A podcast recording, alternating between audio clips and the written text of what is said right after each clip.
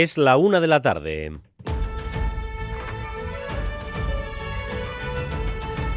Crónica de Euskadi con Dani Álvarez. A Rachaldeón, Euskadi se queda atrás en la generación de energía y sobre las eólicas solo hay consenso en dos cosas. Una, que necesitamos generar más y dos, que casi nadie quiere molinos al lado de casa. Pero diciendo no, ni nuestro tejido productivo ni los consumidores ven resueltas sus necesidades. Así que se sigue dando vueltas en círculo a debates como dónde se sitúan los próximos parques. En medio de estos debates está emergiendo poco a poco una corriente que puede ser la única que satisfaga a todos. Más parques en más lugares, pero más pequeños. Es decir, no al modelo de los grandes parques eólicos. Sonia Hernando. Más instalaciones, pero de menor impacto, aunque también generadoras de menor energía. Aitor Urresti, ingeniero experto en energía renovable, ponía esta mañana en Boulevard sobre la mesa esta paradoja en el ámbito fotovoltaico, por ejemplo, sí que hay instalaciones de muchos tipos y muchos tamaños. Sin embargo, en el ámbito eólico lo que se está moviendo es un único modelo de gran aerogenerador ligado a parques grandes. Un modelo que suscita una gran contestación social y que supone a su vez un gran retraso en la puesta en marcha de parques nuevos. Urresti, por cierto, también ha propuesto que la industria que reclama gran cantidad de energía comience a ser ella misma generadora de ella, optimizando sus propias factorías para la instalación de paneles solares a gran escala. En el sector primario aumenta el malestar. Los baserritarras cargan contra las políticas europeas que les ponen muchas exigencias para producir mientras el mercado de nuestro continente se va inundando de productos provenientes de África o América Latina elaborados con muchísimos menos controles. Así que mañana empiezan a movilizarse en parte del país llevando ese malestar a nuestras calles. No queremos ayudas. Diputación y Gobierno Vasco ya han dado el callo, ya han puesto lo que tenían. Lo que queremos es que se reconozca que hay productos locales y de calidad y no, no sean amenazados por toda esta invasión que tenemos del exterior de productos que no cumplen, no están sometidos a estos controles y sean una competencia desleal. Ya lo ven desde el sindicato ENVA, por ejemplo, hablan de invasión y competencia desleal. Y el candidato a, a Lendakari por el Partido Popular, Javier de Andrés, afirma que su formación no volverá a tropezar en la misma piedra en la que tropezó tras las elecciones de mayo. No volverá a darle un apoyo gratis al PNV solo por evitar que gobierne Euskal Herria Bildu. Entre otras cosas, dice Javier de Andrés, porque ya son prácticamente lo mismo. Lo que pasó en Guipúzcoa y en Vitoria, en el cual el Partido Popular votó los candidatos de PSOE y PNV sin que siquiera se nos pidiera el voto, eso anticipo que no va a suceder. Pero es que ahora son ellos mismos los que ya no se perciben distintos. Aquel suelo ético que distinguía a PNV y al PSOE respecto de Bildu, o ya ellos mismos han renunciado a él. No sé por qué me lo tendría que creer yo. Yo veo una sintonía permanente.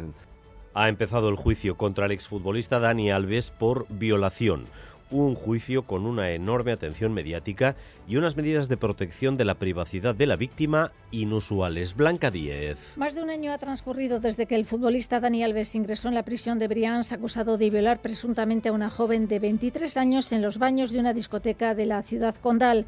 Hoy se sienta en el banquillo de los acusados de la audiencia de Barcelona después de haber dado durante estos meses distintas versiones de lo que ocurrió aquella noche. En estos primeros compases del juicio, que se va a prolongar hasta el miércoles, su abogada ha pedido la nulidad del juicio porque se han vulnerado los derechos de su defendido y ha tenido un juicio paralelo. A esta hora acaba de comenzar la declaración de la víctima, lo hace a puerta cerrada y se distorsiona su voz y su imagen para evitar posibles filtraciones.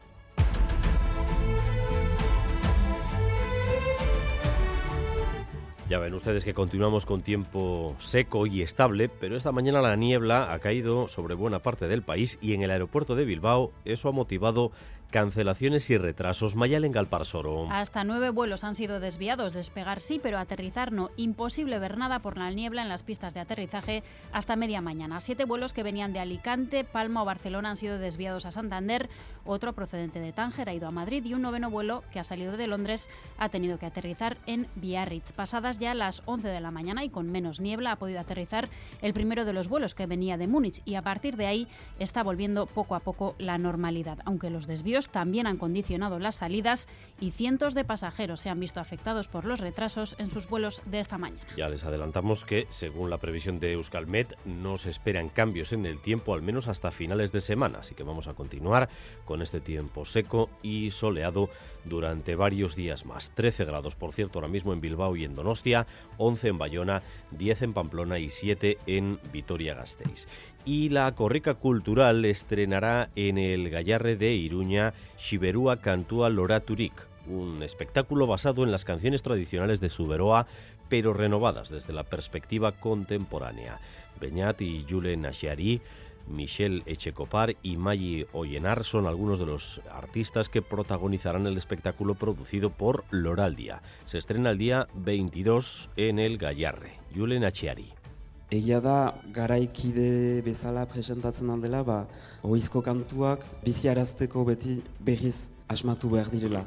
Y vamos también con lo más destacado del deporte con César Pérez de Gazola, Zarracha León. César. Hasta don Dani, esta semana Real y Atlético van a buscar dar el primer paso hacia la final de Copa. Mañana juega el equipo de Imanol en Somox ante el Mallorca y el miércoles será cuando el conjunto de Chingur y Valverde visite el Metropolitano para medirse al Atlético de Madrid. Amarit Traoré ya está con sus compañeros en la isla, en Mallorca, tras llegar a disputar la Copa de África y en principio Mikel Garzabal estará disponible para jugar mañana. En el Atlético Nico sigue siendo duda, el que sí se ha recuperado del todo es su hermano Iñaki.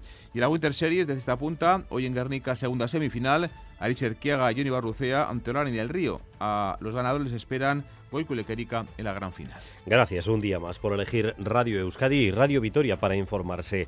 Raúl González y José Ignacio Revuelta se encargan de la dirección técnica, María Cereceda de la coordinación. Crónica de Euskadi con Dani Álvarez. La una de la tarde y siete minutos, vamos con la crónica política de la jornada que nos deja hoy el posicionamiento político del presidente del Partido Popular del País Vasco y candidato al Endacari, Javier de Andrés, de cara a las próximas elecciones autonómicas. Hoy ha mostrado en una entrevista aquí en Radio Euskadi, en Boulevard, un cambio de marcha evidente con respecto a la actitud que tuvo su partido en las pasadas elecciones de primavera. Entonces, para evitar que Bildu gobernara allí donde fue la más votada, por ejemplo en Guipúzcoa o en Vitoria-Gasteiz, el Partido Popular ofreció, a cambio de nada, sus votos al Partido Socialista o al Partido Nacionalista Vasco. Esta vez, tras las autonómicas, dice Javier de Andrés que no será así, que todos esos partidos son ya prácticamente lo mismo y que si alguien quiere los votos del PP, tendrá que negociarlos. Irache Ruiz. Sí, advierte Javier de Andrés de que no volverán a regalar sus votos para hacer Cari ni a Pradales ni a Andueza. Que nos tendrían que pedir el voto. O sea, lo que pasó en Guipúzcoa y en Vitoria, en el cual el Partido Popular votó los candidatos de PSOE y PNV sin que siquiera se nos pidiera el voto, eso anticipo que no va a suceder.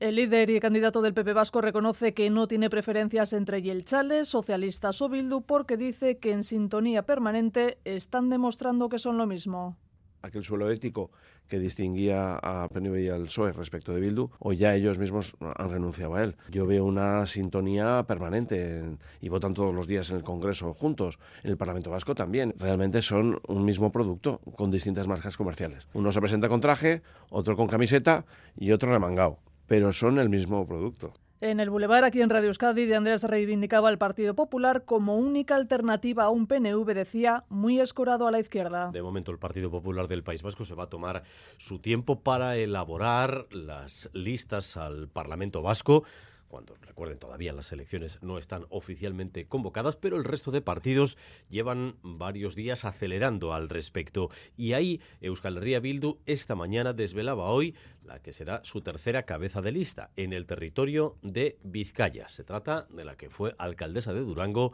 Ima Garrastachu y Manuel Manterola. Es el nombre con el que H. Bildu completa los puestos de salida en los tres territorios. Ima Garrastachu fue alcaldesa de Durango en la anterior legislatura, la primera regidora, regidora de la localidad que no era del PNV, no fue la más votada, pero desbancó a su antecesora gracias a un acuerdo con la marca local de Podemos. Cuatro años después, en las últimas elecciones, las tornas cambiaron. En esa ocasión, Garrastachu fue la más votada, pero el PNV se hizo con la maquilla gracias a los votos del PS y del PP. En redes sociales, Garrastachu ha agradecido a su partido la confianza y ha afirmado que llevará a Gasteiz el modelo de gestión de H. Bildu aplicado en Durango. Junto con Garrastachu conocemos ya el resto de cabezas de lista, Nerea Cortajarena por Guipúzcoa y el candidato a Lendakari Pello Chandiano por Áraba. Para el resto de puestos, las bases de H. Bildu propondrán nombres hasta mañana y a mediados de mes tendrá lugar la votación para ratificar las listas. En cuanto a la izquierda confederal, el acuerdo que conocimos el sábado entre Sumar, Esquerra y Equo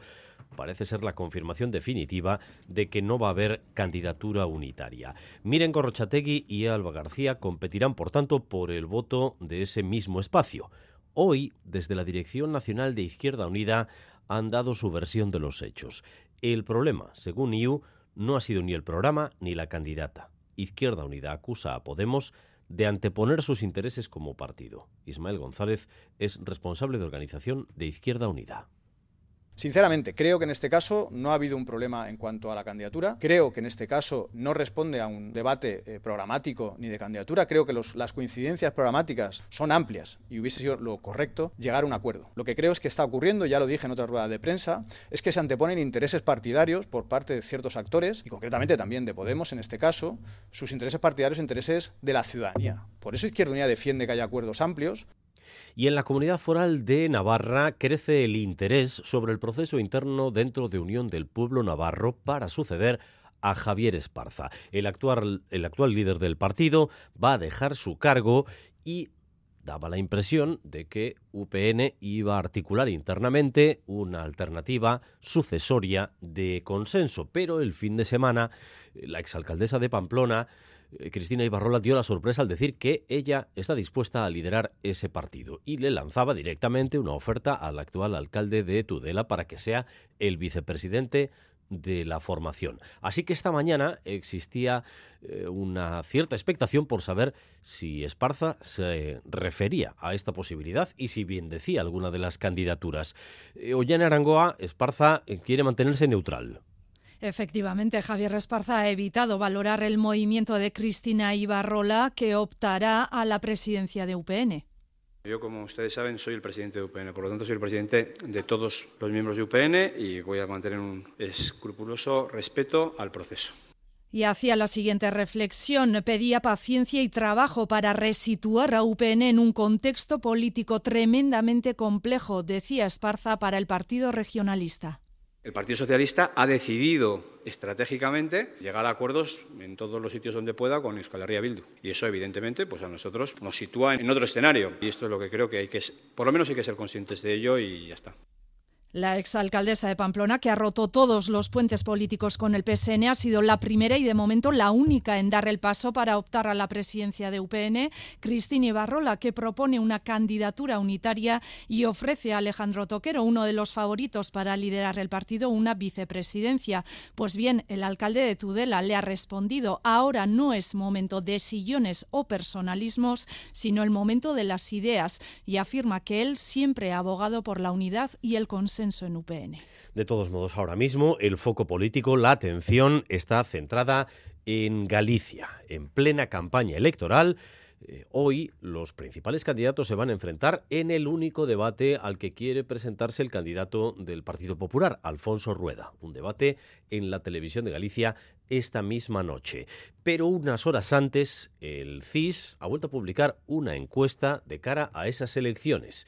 Y si en la anterior encuesta el CIS alentaba la posibilidad de un cambio, ahora, en esta segunda que elabora el CIS, todavía hay más posibilidades para que el PP pierda la Junta. Madrid, Nerea Sarriegui.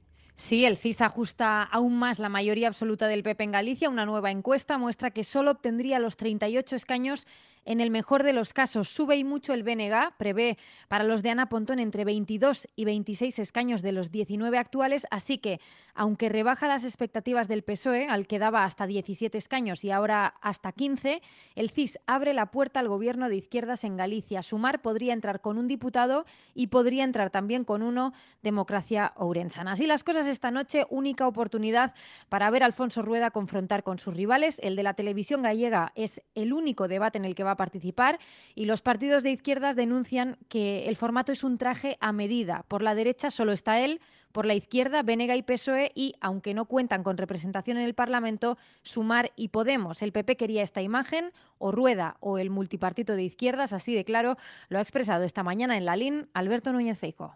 Hoxe hai debate, xa lles anticipo que eu vou con rueda. Vamos a darnos conta que os multipartitos, modelo do goberno central, non teñen moito tempo para solucionar os problemas da xente porque o principal problema que teñen é solucionar os problemas internos do multipartito.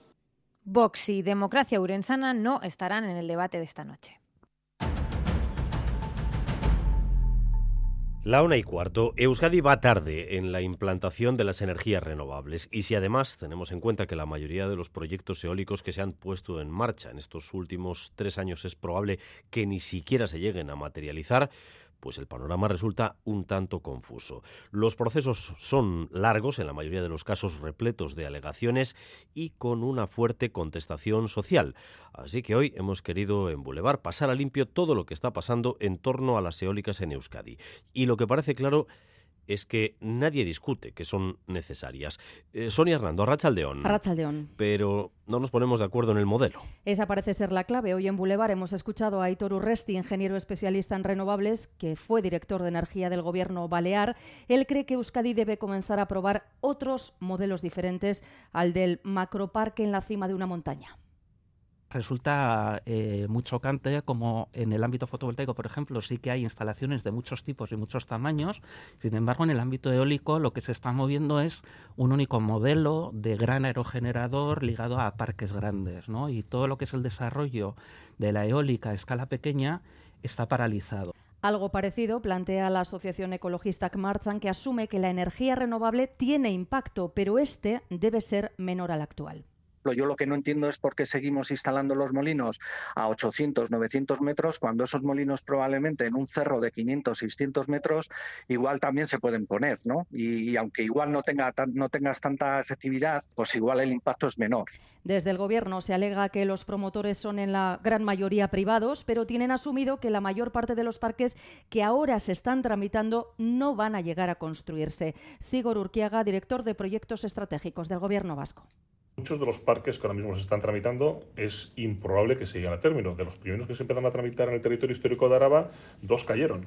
Y además eran dos participados por, por Lente Energía y por, y por Iberdrola, por, por afecciones medioambientales. Vamos a situarnos con esto, Sonia. Eh, ¿Cuántos proyectos hay ahora mismo encima de la mesa? Después de estar casi 25 años sin nuevos proyectos, en los últimos tres años se han concentrado mucho. Ya no solo Álava y en concreto la montaña alavesa, en donde se han, han puesto el ojo los promotores, la zona de las encartaciones o el Valle de Ayala son otros de los puntos estratégicos. Pero en total hay 15 en distintas fases de tramitación. En este momento, los cuatro parques activos en Euskadi, que ya tienen unos años, generan entre todos 150 50 megavatios. Pero a lo que aspira Euskadi es a quintuplicar esa energía en los próximos seis años. Y de momento, en el medio plazo, solo se prevé que empiecen a funcionar dos, Labraza y Azaceta. No damos la impresión de cumplir los objetivos porque encima la, la demanda de energía es cada vez mayor. Sí, y nuestra industria es una gran demandante. Mañana hay que abrir una fábrica, no sé, la de Mercedes en Vitoria, la propia fábrica nueva ya será muy electrointensiva. Es decir, muchos de los proyectos en los cuales se están trabajando en Euskadi son muy electrointensivos. La cuestión es que no partamos de la premisa de que eh, en Euskadi tengamos las industrias, pero la energía nos la tenga que proveer otro.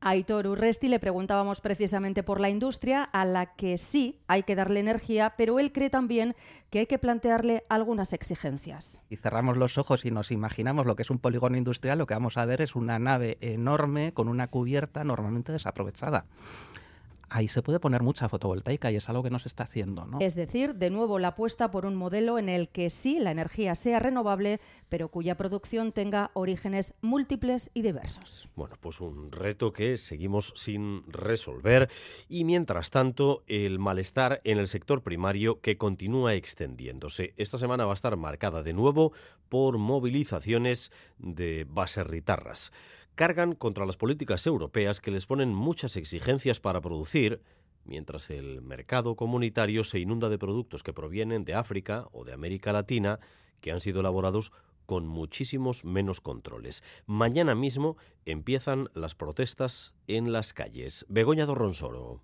Navarra y Araba serán las primeras en movilizarse con la convocatoria de distintas tractoradas para mañana. Además, en el caso de Araba, las movilizaciones se repetirán el miércoles. En Vizcaya, tractores de distintas comarcas se darán cita en el Arenal de Bilbao el viernes y Guipúzcoa, por el momento, no ha anunciado movilizaciones, aunque los sindicatos agrarios de este territorio están manteniendo reuniones para decidir qué hacer.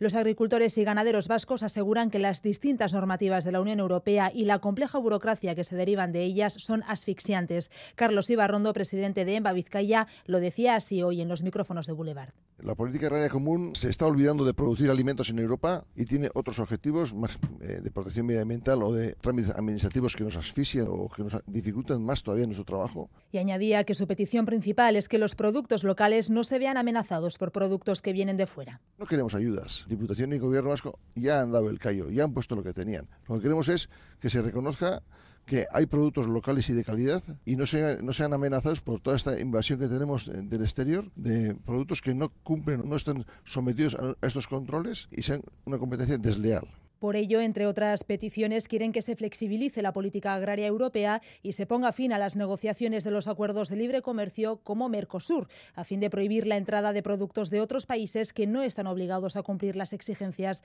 de los productores europeos. Quieren también impedir la instalación de energías renovables en terrenos agrarios y solicitan al Gobierno vasco la recuperación de un departamento propio de agricultura y ganadería. Donde continúan las protestas es en Iparralde. Esta vez ha sido en Angelu, medio centro centenar de miembros de LB han trabado la entrada con tractores y han ocupado el edificio para reclamar la integridad de las ayudas de la política agraria común para explotaciones de montaña, que deberían haberse pagado ya en septiembre y reclaman, una vez más, la simplificación de todo el proceso en esa recepción de ayudas. Bayón, Andoni Liceaga. Ocupación esta mañana de la dirección departamental ocupada de esos trámites, un retraso de pagos que afecta sobre todo a los agricultores de Garaz y Baigorri. 515 explotaciones a las que se debe desde septiembre una media de 15.000 euros a cada una. Loga Irigaray LB. Dira bat dena papare, edo amost urte, dena paperez zelaik, sos guziak sartzen ziren buluidan, laguntza guziak. Eta guai, beti laboraria, beti laboraria, uh, eske edo erdi joan behar, ukan. Hasta ahora han recibido como respuesta lo que califican como excusas tipo problemas informáticos. También han denunciado que, por ejemplo, el sector del cereal recibe mejores ayudas, unas ayudas que llegan menos a las pequeñas explotaciones. Piden un mejor reparto de las ayudas del PAC. Han calculado que estos retrasos implican peticiones de préstamo a la banca por un valor de 7 millones de euros han pedido una reunión con un responsable de esta dirección y no han determinado aún cuánto durará la acción. Y cuatro días después de que la Generalitat decretara la emergencia por sequía en Cataluña, la ministra de Transición Ecológica ha viajado a Barcelona para anunciar la construcción de dos nuevas desalinizadoras. Teresa Rivera también ha confirmado que en junio se comenzará a trasladar agua desde Valencia a Barcelona, Irache. Sí, gobierno español y gobierno catalán pactan la financiación de dos nuevas plantas para desalinizar el agua del mar las de Turdera y Foch, supondrán una inversión de 500 millones de euros, pero no estarían listas hasta dentro de cuatro años. La ministra Rivera ha desvelado ya el plan B por si tampoco lloviera en primavera. Camiones de agua desde Valencia hasta el puerto de Barcelona.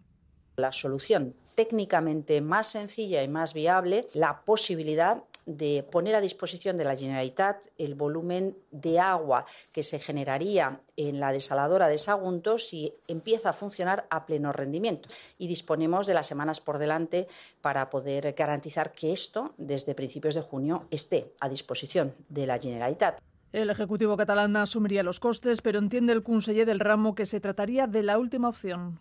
L'aigua dels vaixells és una solució puntual, assumim el cost de les instal·lacions, assumim el cost dels vaixells i anirem fins a Sagunt o fins on calgui a buscar aigua. David Mascor sentencia que irán hasta donde haga falta buscar agua. Los embalses catalanes están hoy al 15% de su capacidad. Crónica de Euskadi con Dani Álvarez. Una y 24 y hoy ha comenzado el juicio contra Dani Alves por violación. En las imágenes que se han podido tomar de él, sentado en el banquillo de la audiencia de Barcelona, aparece con buen aspecto y vestido de manera deportiva. Así ha llegado ante el tribunal después de más de un año en prisión provisional. La Fiscalía pide nueve años de cárcel, mientras la defensa de la joven los eleva hasta doce mucha expectación e importantes medidas de seguridad. Blanca 10. El futbolista Dani Alves ha cambiado el banquillo de un campo de fútbol por el de la audiencia de Barcelona, en el que se va a sentar las tres próximas jornadas. Nada más comenzar la vista, la abogada de Alves ha pedido la nulidad del juicio porque se han vulnerado los derechos de su defendido, que ha sido sometido además a un juicio paralelo. La víctima está declarando en este momento, lo hace a puerta cerrada y separada por un biombo. Su voz y su imagen están siendo distorsionadas para evitar que se produzcan filtraciones. Durante estos meses el jugador ha cambiado la versión de los hechos en varias ocasiones. En una primera declaración aseguró no conocer a la víctima de nada. Siento mucho, pero no, no, sé quién es esa, señorita, no, no, no sé su nombre, no, no la conozco, nunca vi otra vez en mi vida. Después, cuando las pruebas le incriminaron, alegó que había mentido para salvar su matrimonio. Todo, todo lo que ocurrió en ese reservado ha sido de buena voluntad por, por, por, por todas las partes que estaban. Este día yo tenía una obsesión que era proteger mi matrimonio. Finalmente, en su última declaración ha señalado que estaba bajo los efectos del alcohol, lo que podría servir como atenuante el testimonio de su mujer, que acudirá ante el tribunal, podría apoyar esta versión, ya que el futbolista le habría llamado para decirle que le había sido infiel porque estaba ebrio. Alves ha entregado una indemnización de 150.000 euros para la denunciante, tal y como se le exigía. Las diligencias probatorias han corroborado en todo momento la versión de la joven, lo que ha ido acorralando al jugador que finalmente declarará el miércoles, último día del juicio, y después de escuchar a todas las partes. Las familias de la concertada apoyan a las patronales y piden a los sindicatos un acuerdo. Es su último intento a través de un comunicado que firman las principales familias de la concertada. Mañana 300 centros de Cristau Escola comienzan una nueva tanda de paros de tres días si nada lo remedia antes. Natalia Serrano. Si una reunión de última hora entre Cristo Escola y sindicatos no lo remedia, como dices, o si en su defecto Educación del Gobierno vasco no intermedia para lograr que se sienten las partes, sí, 200 centros de la concertada de iniciativa social se asoman ya a cinco nuevos paros en este mes de febrero. Los tres primeros a partir de mañana, los dos siguientes la semana que viene. Si no se desconvocan, serán más de una decena de huelgas de desde que comenzó el curso, conscientes de esas consecuencias para sus hijos, hijas y también de la cuenta atrás, las familias de la concertada, las principales AMPAs de los tres territorios, acaban de hacer público un comunicado en el que por primera vez apoyan abierta y expresamente a las patronales, valoran, dicen, su gran esfuerzo y reconocen también el esfuerzo de educación del gobierno vasco. Sin embargo, a los sindicatos les piden directamente que sean conscientes del impacto social que están teniendo las huelgas y les piden que lleguen a un acuerdo como en las Icastolas, dicen literalmente, ya que las condiciones son las mismas. El gobierno vasco ha hecho balance de la marcha de los parques tecnológicos de Euskadi y es muy positivo. Su ocupación ha subido en los últimos años y se hace necesaria una ampliación. Los parques crecerán con nuevas parcelas y también con nuevas ubicaciones, Rodrigo Manero. Sí, los parques tecnológicos de los tres territorios cada vez están más llenos. La ocupación de edificios en el de Guipúzcoa es casi total. En Vizcaya llega al 95% y en Álava es de un 79%. En total, 660 empresas utilizan las instalaciones donde trabajan 22.000 personas. Proyectos que cada vez son más grandes, según la consejera Arancha Tapia son cada vez mayores y de mayor relevancia, más tecnológico, más estratégico y no son únicamente startups, sino que son proyectos ya de una cierta dimensión que nos permiten además traccionar sector. En el último año y por primera vez en la historia, el Parque Tecnológico de Álava ha logrado ser rentable, con un beneficio de 350.000 euros, mientras Vizcaya y Guipúzcoa han ganado otros 3 millones. Parques que se están quedando pequeños y que van a ser ampliados. Estíbaliz Cernáez es su presidenta. Estamos en, un proceso de demanda de suelo y edificios creciente, con ocupaciones muy altas y por responsabilidad no nos queda otra que ser previsoras y para ello estamos trabajando en nueve campus. En los próximos meses, en Vizcaya se colocará la primera piedra del nuevo parque de Ortuella y se darán nuevos pasos para el Centro de Biociencias de Zorrozaurre en Bilbao. En Guipúzcoa se construirá un nuevo edificio en Hernani y se buscará un acuerdo con el Ayuntamiento de Donostia para llegar a Iyumbe, mientras que en Álava se creará un nuevo laboratorio de movilidad y se, preparará el terreno para la llegada de Basquevolt.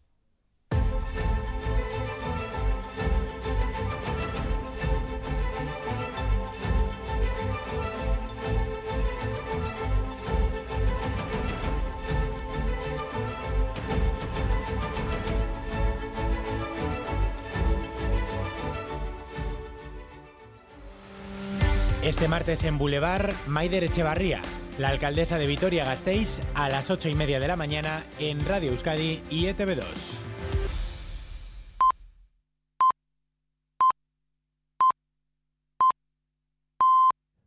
La una y media de la tarde, seguimos en Crónica de Euskadi.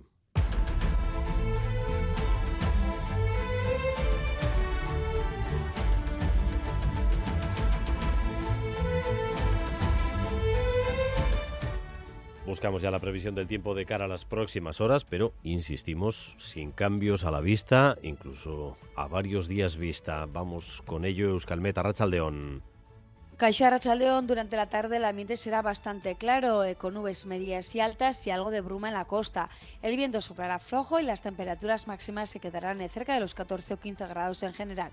Y mañana seguiremos con tiempo estable. Se volverá a formar niebla en algunos valles del interior, sobre todo en la llanada alavesa, y en la costa tendremos también intervalos de nubes bajas o algo de bruma. En el resto predominarán las nubes medias y altas, que serán abundantes por la mañana y disminuirán por la tarde. Así que mañana lo más apreciable será el aumento de las nubes medias y altas, ya que por lo demás seguiremos sin cambios significativos. Y vamos con una última hora del tráfico que nos comparten algunos de ustedes a través del WhatsApp de Radio Euskadi 688-840-840 en Guipúzcoa. Acaba de haber un accidente en la Nacional 1 a la altura de Ordicia, Legorreta, un camión pero destrozado y están cortando los dos carriles, están llegando ahora los bomberos. Tiene pinta de que va a estar cortado durante mucho tiempo. Dirección Vitoria, a la altura de Ordicia. Gracias por ese aviso, aviso rápido para que eh, quienes lo están escuchando puedan eh, buscar ya rutas eh, alternativas si es que tienen alguna a mano. Y vamos también con el avance de la información deportiva, todos los días aquí en Radio Euskadi, Quirola al día, a las dos y cuarto, una semana marcada, entre otras cosas, por las semifinales de Copa. César Pérez de Cazola, Zarracha Aldeón. Gracias, don Dani. Pues sí, semifinales de Copa a partir de, mañana. Esta semana la Real y la Atlético van a buscar dar ese primer paso hacia la final de Sevilla. Mañana juega el equipo de En Sonmox ante el Mallorca del Vasco Aguirre y el miércoles, pasado mañana, será cuando le toque al conjunto de Chingurri y Valverde para medirse al Atlético en el Metropolitano. Amarit Traoré ya está con sus compañeros de la Real en la isla tras llegar a disputar la Copa de África. Take Kubo está desde ayer después de que la selección de Japón fuese eliminada en la Copa de Asia. Y en principio, Yarzábal, buenas noticias, estará el capitán disponible para jugar mañana. Meña Turrientes. Pues sí, obviamente, ¿no? Al final son semifinales de Copa, eh, estamos a, a, dos partidos de llegar otra vez a la, final eh, con nuestra afición y lo que queremos es eso, ¿no? Eh, llegar al, al martes con la misma ilusión de, todos los partidos. Va a ser un partido muy bonito, exigente y esperemos que, ganemos y luego la vuelta pues eh, en nuestra casa pues también ganar y pasar a la final. El Atlético, Nico Williams sigue siendo duda para pasado mañana en Madrid. El que sí se ha recuperado es su hermano Iñaki. También podrán estar el miércoles en el Metropolitano Íñigo Leque y Alex Berenguer, los bilbaínos que llegan tras golear 4 de la Mallorca Liga y después de eliminar al Barça en cuarto de final de Copa. Van a buscar su tercera final en los últimos cinco años. John Uriarte es el presidente del Atlético. El Atlético Madrid es un, es un equipazo es un equipo durísimo y en su campo están obteniendo unos resultados impresionantes, entre otras cosas por el apoyo que reciben y por la presión que, hay de, por parte de, su afición. Pero nosotros tampoco somos cojos, nosotros también creo que somos un gran equipo, eh, estamos haciendo una, grandísima temporada y tenemos la mejor afición del mundo. Entonces por eso creo que, que la eliminatoria va a estar muy igualada, muy competida. Y en clave liga, derrota de Osasuna en el Sadar, 0-3 ante el Celta y mala imagen del equipo Diego Barrasate, flojo partido de los rojos que otra vez dieron demasiadas facilidades al rival en defensa. El equipo navarro vuelve a perder en casa, lo hacía ayer, tres meses después. Recibió dos goles en minuto y medio en el primer tiempo y después fueron incapaces de hacer gol los navarros. Juan Cruz. Qué jodidos, ¿no? Al final en nuestra casa no puede pasar esto, ¿no? Se van con un 0-3, eh, en un minuto de desconexión perdemos el partido y al final ser un poquito autocríticos, ¿no? Eh, desde mañana ya, pensando en el siguiente partido, ir a Noeta e intentar sacar algo positivo allí. Pelota en las Winter Series de cesta punta, hoy en Guernica, segunda semifinal, Aris Erquiaga, Johnny Barrucea ante Jan Arán y Julen del Río. A los ganadores les esperan Goico Lequerica en la final. El zaguero Gastizarra del Río tiene clara la táctica para esta tarde. Estando Aritz en la cancha, pues todo, todo puede pasar, ¿no? Eh, nuestro, nuestro objetivo pues está claro cuál va a ser, que será quitar la pelota. Y de un delantero a otro, Aritz Erquiaga, el disparte siempre sale a ganar cuando compite en un frontón favorito también para meterse en la final con Ibarruce. Creo que tenemos mucho que mejorar eh, como pareja, no estamos jugando creo que bien y tenemos que hablar, eh, buscar eh, lo que a uno le da más confianza, hablar con el otro, que me pide, que yo que le pido y a ver eh, si nos ponemos al mismo tono. Y el motor, buen inicio del piloto de Gorriz Jaime Gusto en el Mundial de X-Trail.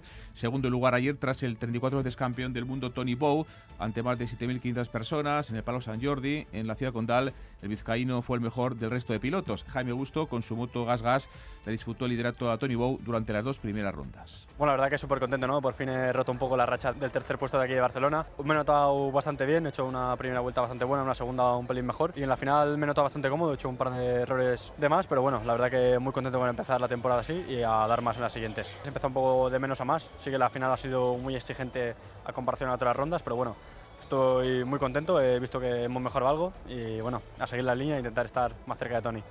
Y el nadador Donostiarra Íñigo Llopis se lograba ayer en Aberdeen, en Escocia, una medalla de plata y otra de bronce en las series mundiales de natación paralímpica. Ya tiene el billete Llopis olímpico y las pruebas de este fin de semana son parte de su preparación.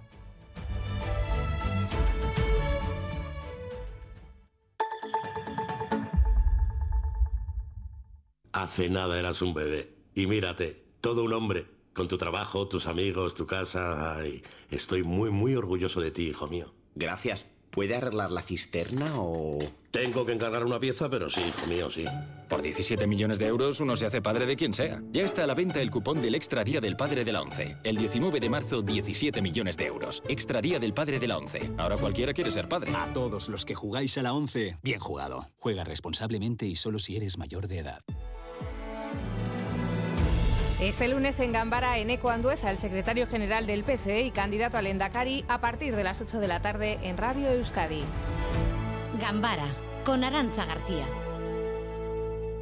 La una de la tarde y 37 minutos. Continuamos en esta crónica de Euskadi con más noticias y más información en directo para ustedes hasta las dos y cuarto. Información también sobre el tráfico. Les dábamos, gracias a nuestros oyentes, hace unos minutos un accidente que daba la impresión de ser un accidente grave en Guipúzcoa, en la N1. Ya podemos aportarles alguna información más al respecto. Mayal en Galparsoro. Sí, según nos informa el Departamento de Seguridad, al menos dos camiones se han visto implicados en ese accidente en la Nacional 1, como decíamos, a la altura de Arama, Ordicia, y la carretera se encuentra totalmente cortada en sentido Vitoria. La Ertzaintza está en el lugar, también los bomberos.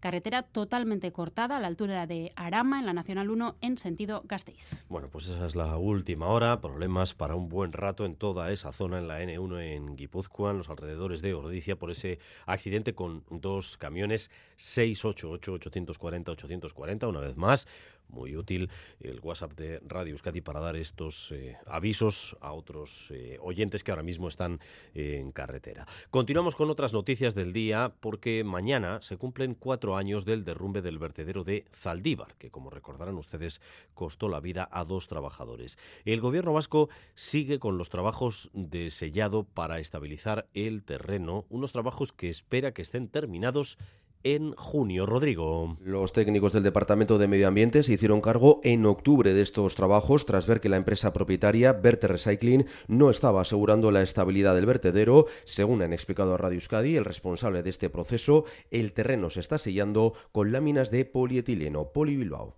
instalar un sellado que permita pues, evitar que, el agua de lluvia infiltre y que aporte peso a la, masa de residuo, lo que iría progresivamente pues, en detrimento de la estabilidad.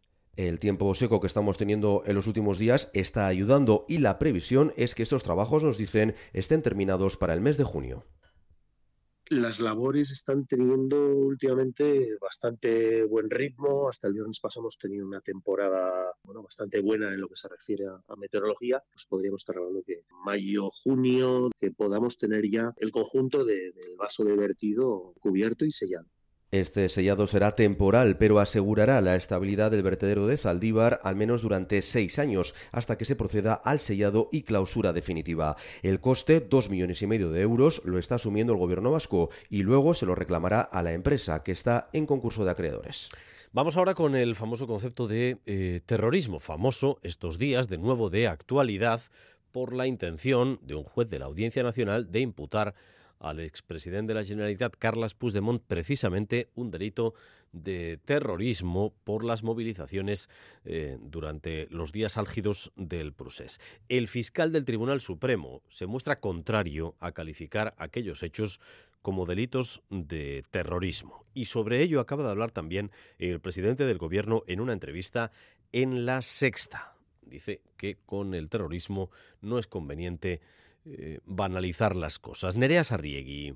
Sí, una voz más contra el criterio del juez García Castellón. El fiscal del Tribunal Supremo, Álvaro Redondo, igual que el de la Audiencia Nacional, rechaza que se abra una investigación contra Puigdemont por terrorismo por el caso Tsunami Democratic. Los argumentos son los mismos, que no hay indicios suficientes para imputarlo y que en cualquier caso no hay delito de terrorismo, sino de desórdenes públicos. Un criterio de sentido común, dice el presidente del Gobierno, Pedro Sánchez, ahora mismo en la sexta parece de sentido común. ¿Usted piensa que, por ejemplo, las manifestaciones, las concentraciones que hemos asistido en la calle Ferrá durante estas últimas semanas, estos últimos meses, es, terrorismo? Yo, creo que no lo es, que no hay que banalizar el terrorismo, pero tampoco hay que tergiversar el, terrorismo. El PP insinúa que el fiscal general del Estado, Álvaro García Ortiz, presionó en una reunión a Redondo para que cambiase de opinión. Esta es Cuca Gamarra en Radio Nacional. Es necesaria transparencia para que no queden dudas sobre la independencia, que se aclare en qué consistió esa, esa reunión y que sea el fiscal general del Estado quien dé cuentas de, la misma. ¿no? El informe del fiscal se debatirá mañana en la Junta de Fiscales de lo Penal, que se prevé tensa porque forman parte de ella tres de los cuatro fiscales que llevaron el juicio del procés. Una entrevista en la sexta a Pedro Sánchez este mediodía en la que le han preguntado por otro de los temas de comentario este lunes, la canción que va a representar a España en Eurovisión. Ojo, sí, el jurado de Eurovisión no la censura antes, porque ya saben que esa canción se titula Zorra. Y le han preguntado a Sánchez, ¿qué le parece? Y ha respondido esto. A ver, sí, a mí me parece que el feminismo no solamente es justo, sino que es divertido. Y por tanto, pues eh, este tipo de, de provocaciones además tienen que venir necesariamente de la cultura. Volviendo a la fachosfera, yo entiendo que a la fachosfera le hubiera gustado tener el cara al sol pero a mí me gusta más este tipo de canciones.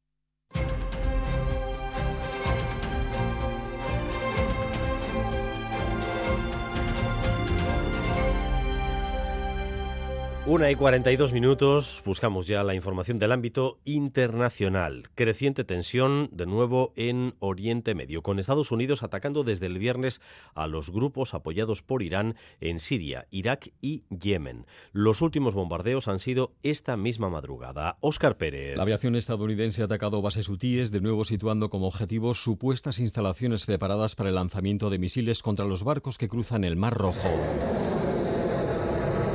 Los líderes de ese grupo al que respalda Irán han asegurado esta mañana que han recibido ya más de 300 ataques que no van a quedar impunes. Más al norte, un grupo kurdo que recibe el apoyo de Estados Unidos ha sido atacado hoy en Siria y se habla de seis muertos en ese incidente. Todo ello cuando el secretario de Estado norteamericano, Anthony Blinken, inicia este lunes un nuevo viaje a la región. Desde Jerusalén nos informa Mikel Ayestarán, Arrachaldeón. Arrachaldeón. Anthony Blinken arranca su quinta gira por Oriente Medio desde los ataques de Hamas del 7 de octubre. El secretario de Estado estadounidense se encuentra en Arabia Saudí y también eh, pasará por Egipto, Qatar, Israel y los territorios palestinos. El punto número uno de la agenda de esta gira es impulsar una nueva tregua en Gaza que permite la liberación de los cautivos israelíes y la entrada de más ayuda humanitaria a la franja de Gaza. Jamás tiene sobre la mesa desde hace días una nueva propuesta de alto el fuego de seis semanas, pero los islamistas insisten en que ellos solo aceptan el final de la guerra y la retirada de las tropas de Israel. De momento no han dado una respuesta oficial a esa propuesta. El viaje de Blinken llega días después de los bombardeos de Estados Unidos contra grupos proiraníes en Siria e Irak, un nuevo frente abierto en una región en llamas. En el norte de Irlanda, mientras se suceden un día tras otro imágenes para la historia. Hoy hemos visto a la recién nombrada ministra principal, Michelle O'Neill, estrechar la mano del primer ministro británico, Oscar. Sí, Rishi Sunak, conservador, y Michelle O'Neill, republicana irlandesa, con familiares pertenecientes al IRA, se han dado la mano y han compartido mesa y diálogo esta mañana junto a la viceministra principal del Partido Unionista y el primer ministro de Irlanda. Los cuatro han posado ante las cámaras en una imagen que da esperanzas para el futuro de la provincia. Después se han reunido para hablar de asuntos no menos importantes, de las cosas de comer, el dinero que va a necesitar el norte de Irlanda para recuperarse de la penosa situación en que se encuentran sus servicios públicos. Pero el ambiente es esperanzador, aunque la, primera, ministra principal republicana no renuncia a sus ideas. En Sky News le preguntaban si en 10 años veía un posible referéndum sobre la reunificación. The decade of so you anticipate a referendum on Irish unity within the next 10 years.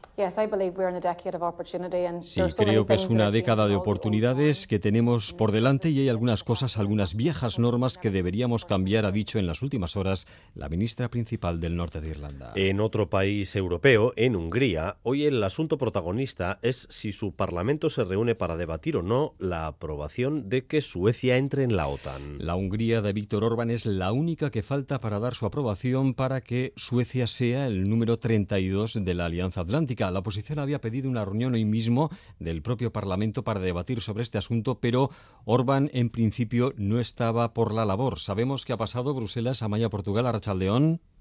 A Rachaldeón, pues por ahora no hay novedades. La cuestión es que el Parlamento húngaro no vuelve de sus vacaciones de Navidad hasta finales de febrero, pero la oposición se estaba poniendo nerviosa con tanto retraso en la adhesión de Suecia y ha convocado una sesión extraordinaria justo a estas horas. Lo que pasa es que al partido de Víctor Orbán no le gusta que otros le marquen la agenda y parece que va a boicotear la sesión y sin el partido mayoritario de poco va a servir. Cabe recordar que cuando el presidente turco Recep Tayyip Erdogan empezó a poner pegas a la adhesión de Suecia a la OTAN, Orbán se apuntó al carro de inmediato, pero prometió también que Hungría no iba a ser el último aliado en ratificar la entrada de los nórdicos, una promesa que ya ha incumplido porque Erdogan ya ha firmado el sí del Parlamento turco. Y es que el gobierno húngaro ha puesto una nueva condición a los suecos. Orbán le envió una carta a su homólogo Ulf Kristersson invitándole a Budapest a negociar esa adhesión, a lo que los suecos han respondido que no hay nada que negociar, que lo único que tiene que hacer Hungría es exactamente lo mismo que han hecho los otros 30 aliados. Pero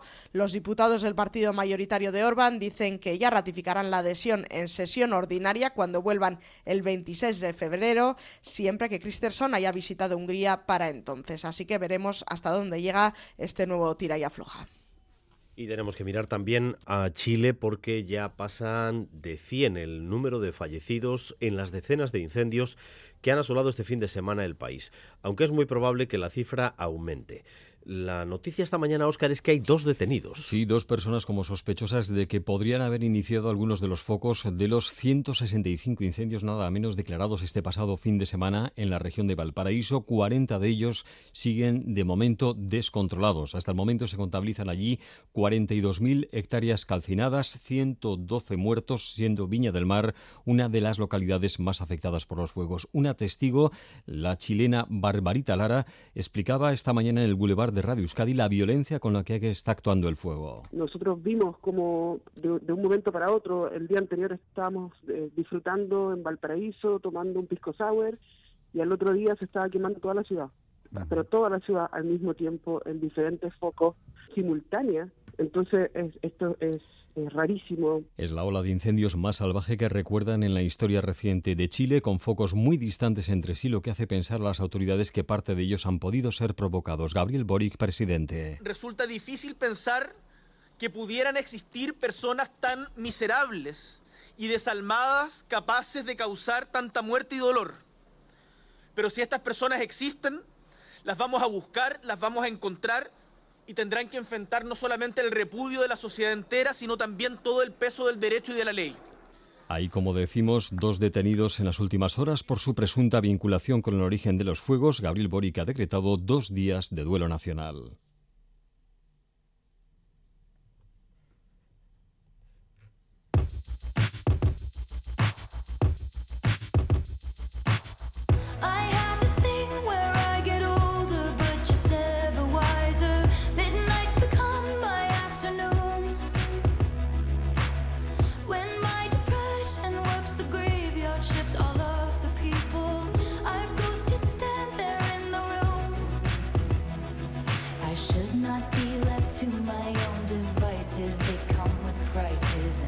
places I end up in crisis.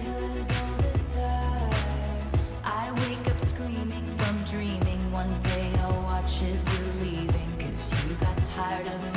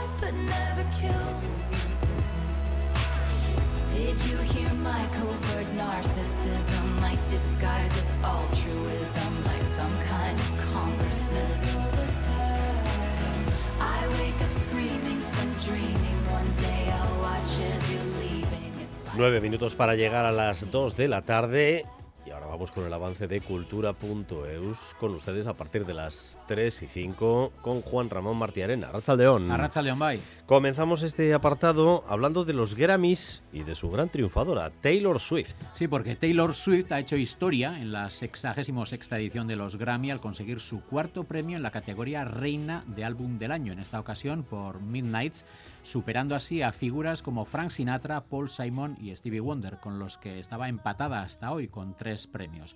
Al recibir eh, su Grammy, la exitosa artista de 34 años ha dicho que le encantaría decir que es el mejor momento de su vida, pero que también se siente así de feliz cuando acaba una canción o cuando ensaya con sus bailarines y que lo único que quiere es poder seguir haciendo lo que hace, cantar y actuar. Dentro de la larga lista de premios y premiados destacan eh, Billie Eilish, que ha logrado el Grammy a la canción del año y mejor canción escrita para medios audiovisuales por What Was I Made For, tema que forma parte de la banda sonora original de la película Barbie, y el prestigioso premio de mejor nuevo artista ha sido para la estadounidense Victoria Monet, que también ha logrado otros dos premios por su trabajo Howard 2.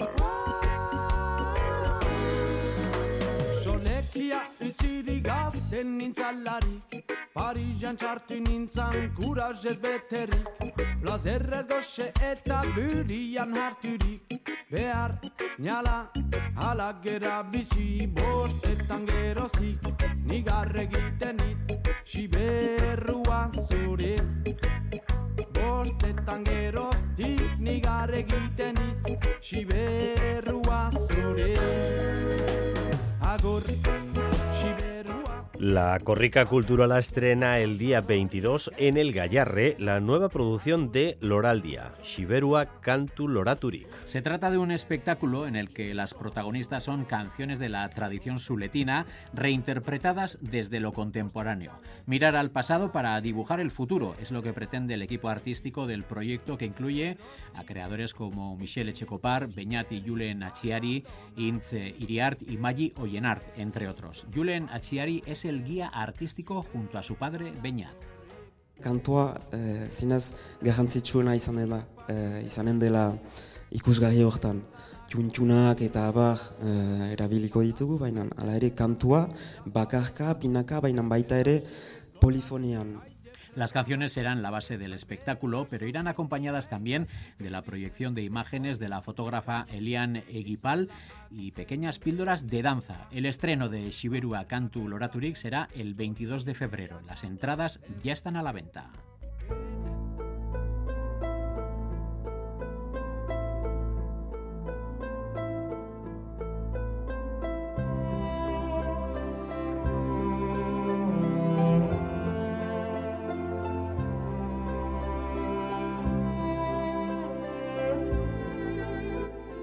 Esta mañana se ha presentado la programación de Auso Escena, un programa de artes escénicas que se desarrolla en los salones de los centros cívicos de Gasteiz. Auzo Escena busca acercar a estos espacios propuestas artísticas creadas por grupos y artistas no profesionales de la capital alavesa. La programación de la nueva temporada arrancará el 18 de febrero. Los domingos, hasta el 26 de mayo, los salones de los centros cívicos de la ciudad acogerán nueve sesiones.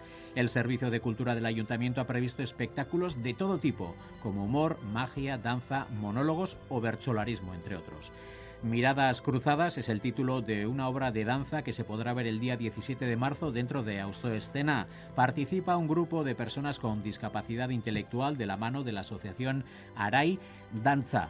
Paula Samaniego es una de las intérpretes. A través de esta obra podrá bailar, que es lo que le gusta hacer, y al mismo tiempo también tratará de concienciar al público. Le escuchamos. Por ser personas con discapacidad, no somos personas raras, sino que tenemos capacidades diferentes. Hay varias escenas, una de ellas es que cada persona nace con un problema o con una discapacidad, pero al mismo tiempo tiene otras capacidades que la gente no sabe porque no se han dado la oportunidad de conocernos.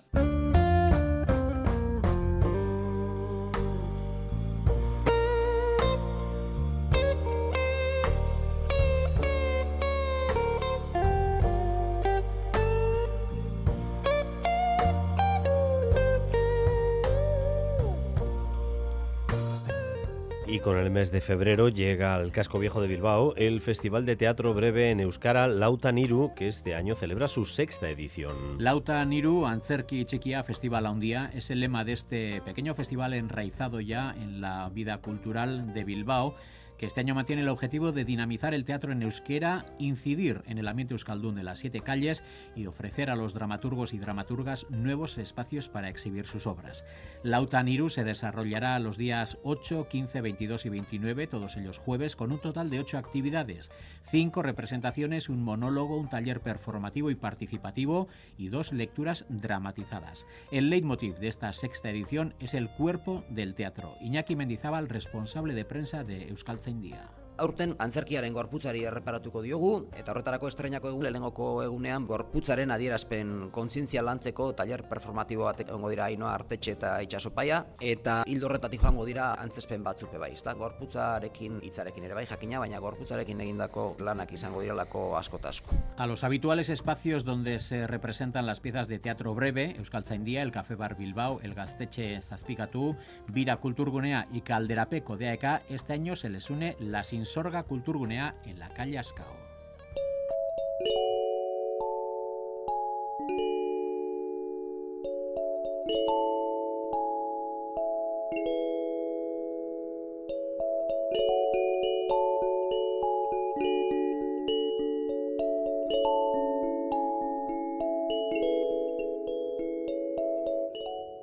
Encartada Fábrica Museo A acoge una exposición sobre la obra del dibujante bilbaíno Gerardo Dabraira. El artista que nunca pretendió serlo. Su obra está formada por vistas aéreas, son eh, representaciones fieles casi hiperrealistas de las grandes empresas industriales de los años 40 y 50 del siglo pasado. Estas pinturas, elaboradas a tinta y acuarela en grandes soportes de papel, eran encargos que realizaban estas empresas.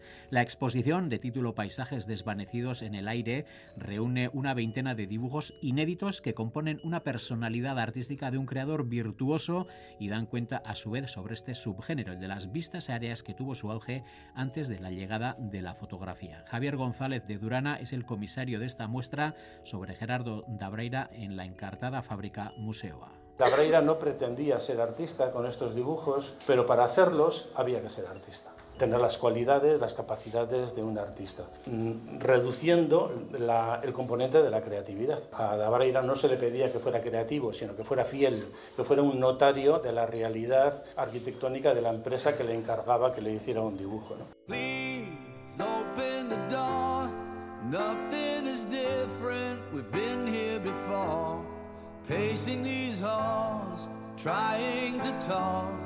Over the silence.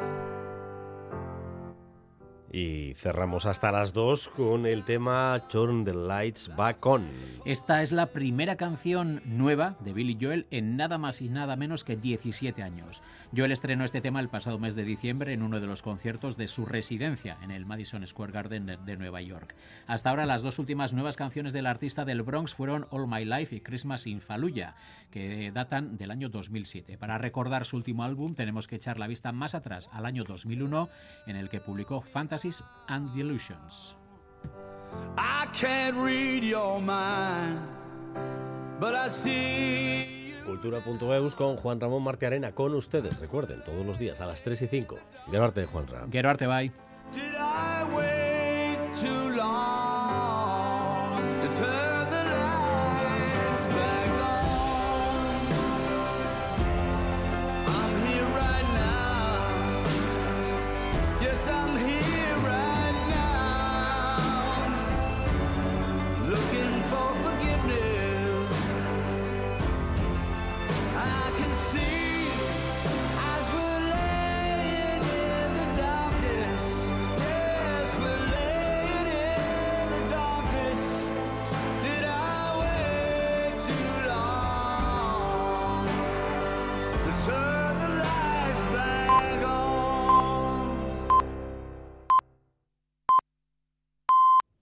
Son las 2 de la tarde.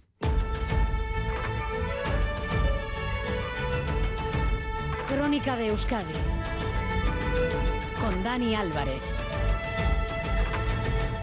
Gracias por continuar en nuestra compañía, gracias un día más por elegir Radio Euskadi y Radio Vitoria para informarse. Durante los próximos 15 minutos vamos a tratar de resumir para ustedes lo esencial de la información de esta jornada de lunes y empezamos en las carreteras con un grave accidente entre dos camiones en la N1 a la altura de Ordicia que ha obligado a cerrar la carretera. Vamos con la última hora. Mayal en Galparsoro, adelante. Sí, la carretera continúa totalmente cortada en la Nacional 1 a la altura de Ichasondo en sentido Vitoria. Al menos dos camiones se han visto implicados en un accidente. Los bomberos están en el lugar porque al parecer hay una persona atrapada, según nos dicen desde el Departamento de Seguridad.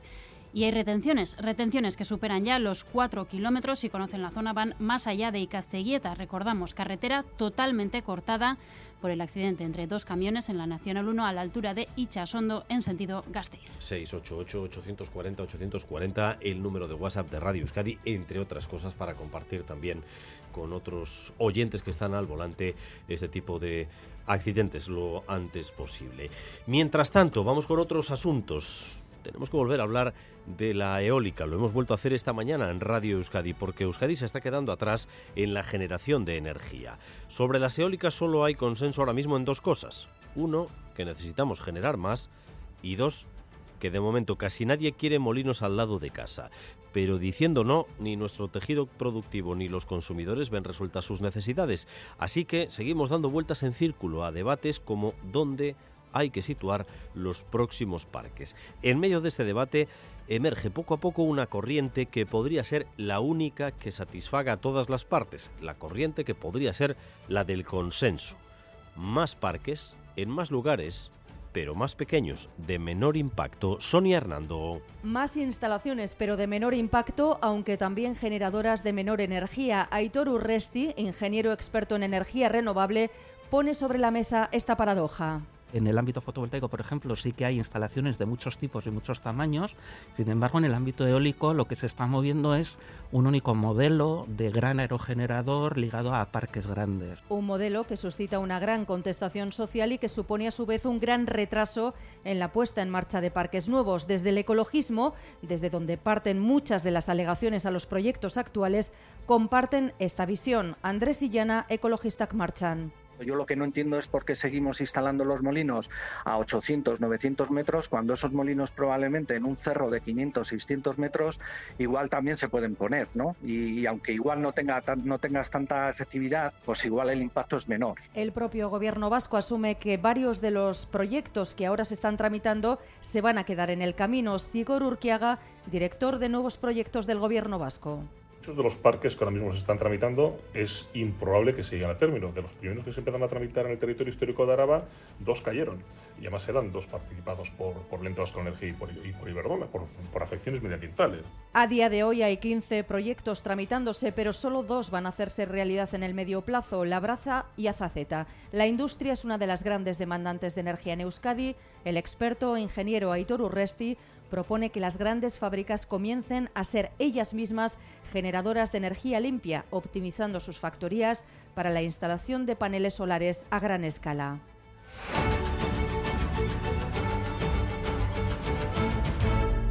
Las 2 de la tarde y 4 minutos. Por cierto que París ha ofrecido este mediodía los datos del resultado de la encuesta efectuada ayer entre sus vecinos con la pregunta de si hay que subir las tarifas de aparcamiento a los vehículos sub, a los eh, todo camino. Ocupan más, algunos contaminan bastante más, pero pagan lo mismo que otros vehículos menos contaminantes. Pues bien, ayer había convocada una consulta popular en París, 1.300.000 personas estaban llamadas a las urnas, pero solo han participado poco más de 78.000. Eso sí, de los que han votado, el 54% se ha mostrado a favor de la medida. Así que a partir de ahora los sub pagarán más eh, por el aparcamiento en la ciudad de París. Mientras tanto, vamos a asistir esta semana en nuestro país a las primeras protestas en la calle del sector primario. Los baserritarras cargan contra las políticas europeas que les ponen muchas exigencias para producir, mientras el mercado se inunda de productos provenientes de África o América Latina que según ellos están elaborados con muchísimos menos controles. Mañana empiezan, por tanto, esas primeras movilizaciones. Begoña Dorronsoro. Navarra y Araba serán las primeras en movilizarse con la convocatoria de distintas tractoradas para mañana. Además, en el caso de Araba, las movilizaciones se repetirán el miércoles. En Vizcaya, tractores de distintas comarcas se darán cita en el Arenal de Bilbao el viernes y Guipúzcoa, por el momento, no ha anunciado movilizaciones, aunque los sindicatos agrarios de este territorio están manteniendo reuniones para decidir qué hacer.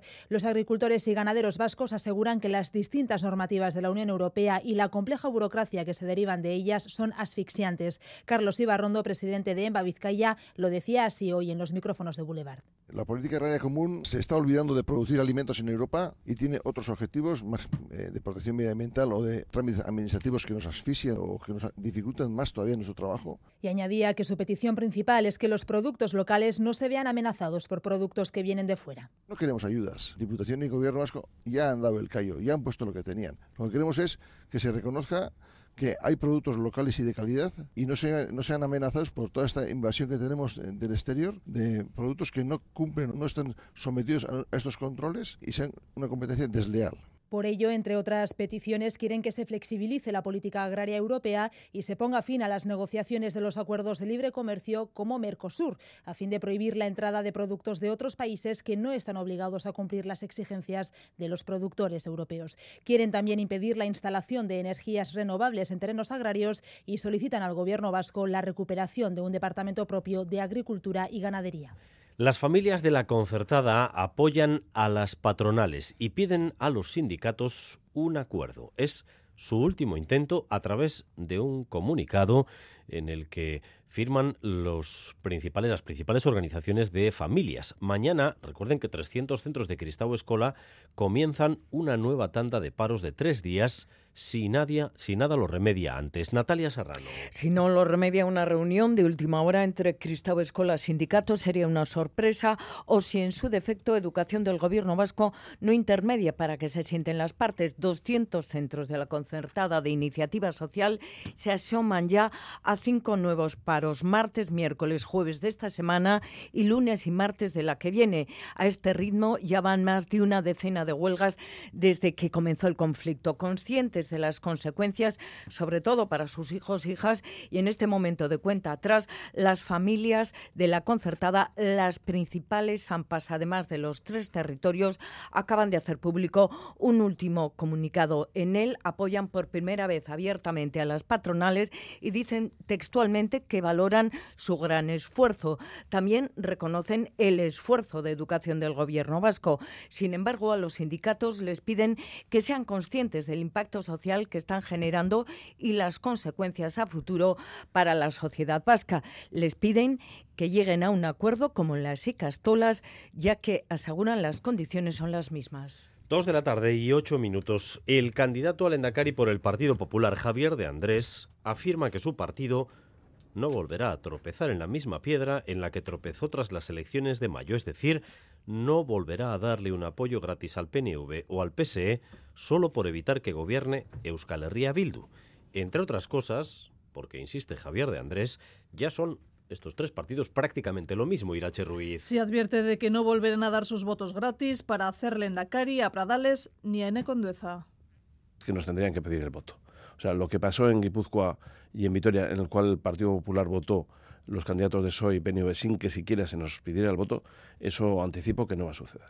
El líder y candidato del PP Vasco reconoce que no tiene preferencias entre Yelchales, socialistas o Bildu porque dice que están demostrando que son lo mismo aquel suelo ético que distinguía a PNV y al PSOE respecto de Bildu, o ya ellos mismos han renunciado a él. Yo veo una sintonía permanente y votan todos los días en el Congreso juntos, en el Parlamento Vasco también. Realmente son un mismo producto con distintas marcas comerciales. Uno se presenta con traje, otro con camiseta y otro remangado, pero son el mismo producto. Entrevistado aquí en el Boulevard de Andrés reivindicaba al Partido Popular como la única alternativa a un PNV muy escurado a la izquierda. De momento el Partido Popular del País Vasco se lo está tomando con calma en cuanto a la elaboración de las listas para el Parlamento Vasco, pero el resto de formaciones desde la semana pasada han acelerado en este trámite. Por ejemplo, Euskal Herria Bildu, que hoy mismo ha desvelado su tercera cabeza de lista por el territorio de Vizcaya. Es la exalcaldesa de Durango y Manuel Manterola. Sí, es el nombre con el que H. Bildu completa los puestos de salida en los tres territorios y Maga Rastachu fue alcaldesa de Durango en la anterior legislatura, la primera regidora en la localidad que no era del PNV. No fue la más votada, pero desbancó a su antecesora gracias a un acuerdo con la marca local de Podemos. Cuatro años después, en las últimas elecciones, las tornas cambiaron. En esa ocasión, Garrastachu fue la más votada, pero el PNV se hizo con la maquilla gracias a los votos del PSE y del PP. En redes sociales, Garrastachu ha agradecido a su partido la confianza y ha afirmado que llevará a Gasteiz el modelo de gestión de H. Bildu aplicado en Durango. Junto con Garrastachu conocemos ya el resto de cabezas de lista, Nerea Cortajarena por Guipúzcoa y el candidato al Endacari Pello Chandiano por Áraba. Para el resto de puestos, las bases de H. Bildu propondrán nombres hasta mañana y a mediados de mes tendrá lugar la votación para ratificar listas. Y en el espacio de la izquierda confederal, tras el acuerdo que conocimos el sábado entre Sumar, Esquerra Nicha y Equo, eh, parece claro que definitivamente no va a haber una candidatura unitaria. Miren Gorrochategui y Alba García competirán, por tanto, por el voto de ese mismo espacio político. Y hoy la Dirección Confederal de Izquierda Unida ha dado su versión al respecto. Dice que todo es responsabilidad de Podemos. Sinceramente, creo que en este caso no ha habido un problema en cuanto a la candidatura. Creo que en este caso no responde a un debate eh, programático ni de candidatura. Creo que las coincidencias programáticas son amplias y hubiese sido lo correcto llegar a un acuerdo. Lo que creo es que está ocurriendo, ya lo dije en otra rueda de prensa, es que se anteponen intereses partidarios por parte de ciertos actores y concretamente también de Podemos en este caso, sus intereses partidarios, intereses de la ciudadanía. Por eso Izquierda Unida defiende que haya acuerdos amplios. Y todavía en la crónica política, esta noche se va a dar el único debate entre candidatos a la presidencia de la Junta en el que va a participar el candidato del PP, Alfonso Rueda. Frente a él, cuatro candidatos de formaciones de izquierda. Solo dará un eh, solo participará en un debate en el de la televisión de Galicia cuando el CIS vuelve a dar gas a la posibilidad de que la izquierda gane las elecciones en Galicia, Nerea Sarriegui. Sí, el CIS deja en el aire aún más la mayoría absoluta del PP en Galicia, muestra que solo obtendría los 38 escaños en el mejor de los casos. Ahora tiene 42. Sube y mucho el BNG, prevé para los de Ana Pontón entre 22 y 26 escaños de los 19 actuales, así que, aunque rebaja las expectativas del PSOE, al que le da hasta 15 escaños, el CIS abre la puerta al gobierno de izquierdas en Galicia. Así reaccionaba en una entrevista en La Sexta el presidente Pedro Sánchez. Yo recuerdo que el señor Feijóo salió de Galicia con el ánimo y con la única pretensión de ser presidente del gobierno. Ahora le estoy viendo que va mucho a Galicia con la única pretensión de continuar siendo presidente del Partido Popular. Pues en Galicia está hoy sí Alberto Núñez Feijóo. Esta noche hay debate en la televisión pública gallega, la única oportunidad para ver a Alfonso Rueda confrontar con sus rivales. No participará en ninguno más y la izquierda denuncia que el formato es un traje a medida. Por la derecha solo estará él, por la izquierda Venega y PSOE y aunque no cuentan con representación, Sumar y Podemos.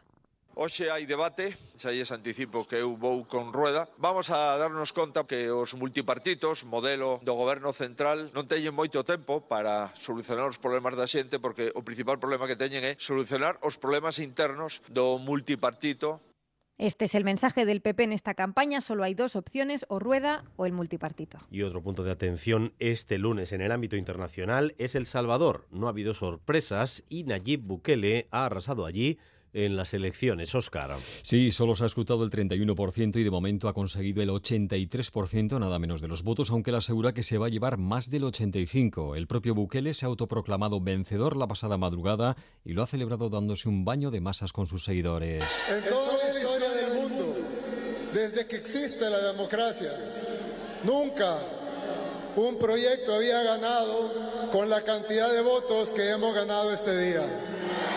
La política y el proyecto de Bukele serán poco o nada respetuosos con los derechos humanos, pero nadie le puede negar que tiene un amplísimo respaldo entre los ciudadanos. Bukele se ha defendido de las críticas, asegurando que ahora son el país más seguro del mundo. Yo le pregunto a estos organismos, a estos gobiernos de naciones extranjeras, le pregunto a estos periodistas, ¿por qué desean que nos maten? ¿Por qué desean ver sangre de La guerra contra las maras, que ha supuesto la detención en los últimos años de más de 70.000 personas, eh, sin embargo, también ha supuesto miles de eh, denuncias de torturas y abusos.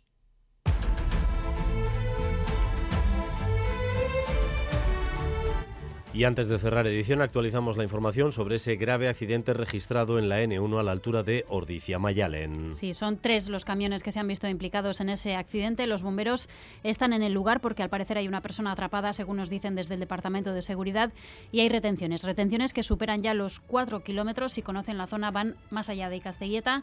Recordamos que la carretera está totalmente cortada por el accidente entre esos tres camiones en la Nacional 1 a la altura de Ichasondo, en sentido Gasteiz. Y la previsión del tiempo Euskalmet, Arrachaldeón. Caixa Arrachaldeón, durante la tarde el ambiente será bastante claro, eh, con nubes medias y altas y algo de bruma en la costa. El viento soplará flojo y las temperaturas máximas se quedarán cerca de los 14 o 15 grados en general. Y mañana seguiremos con tiempo estable. Se volverá a formar niebla en algunos valles del interior, sobre todo en la llanada alavesa, y en la costa tendremos también intervalos de nubes bajas o algo de bruma. En el resto predominarán las nubes medias y altas que serán abundantes por la mañana y disminuirán disminuirán por la tarde. Así que mañana lo más apreciable será el aumento de las nubes medias y altas, ya que por lo demás seguiremos sin cambios significativos. Hasta aquí esta crónica de Euskadi. Más información a partir de las 7 en Gambara con Arancha García y cada hora en punto, por supuesto, aquí en Radio Euskadi. Raúl González y José Ignacio Revuelta en la dirección técnica, María Cereceda en la coordinación. Besterik ez, zaindu eskerrik Crónica de Euskadi con Dani Álvarez.